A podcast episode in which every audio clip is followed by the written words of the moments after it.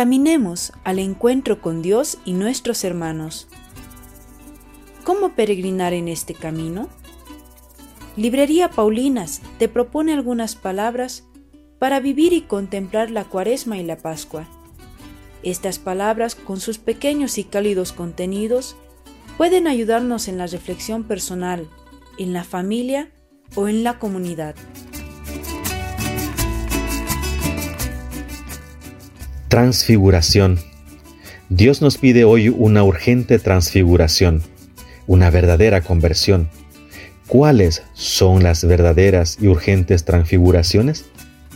Divinizarnos con la recepción de los sacramentos y empapándonos de la gracia de Dios que nos hace sus hijos por adopción.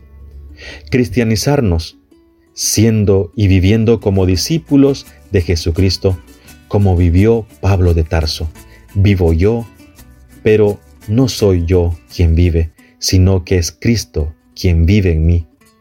Y por último, humanizarnos, como miembros vivos de una humanidad doliente, con graves heridas que curar y situaciones dramáticas que solucionar.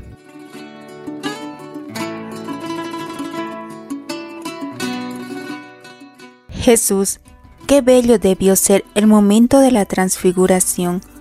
Le mostraste tu gloria a los apóstoles. Nosotros también hoy queremos pedirte que ilumines nuestros pasos para estar contigo y transformes nuestras vidas en este camino hacia la Pascua.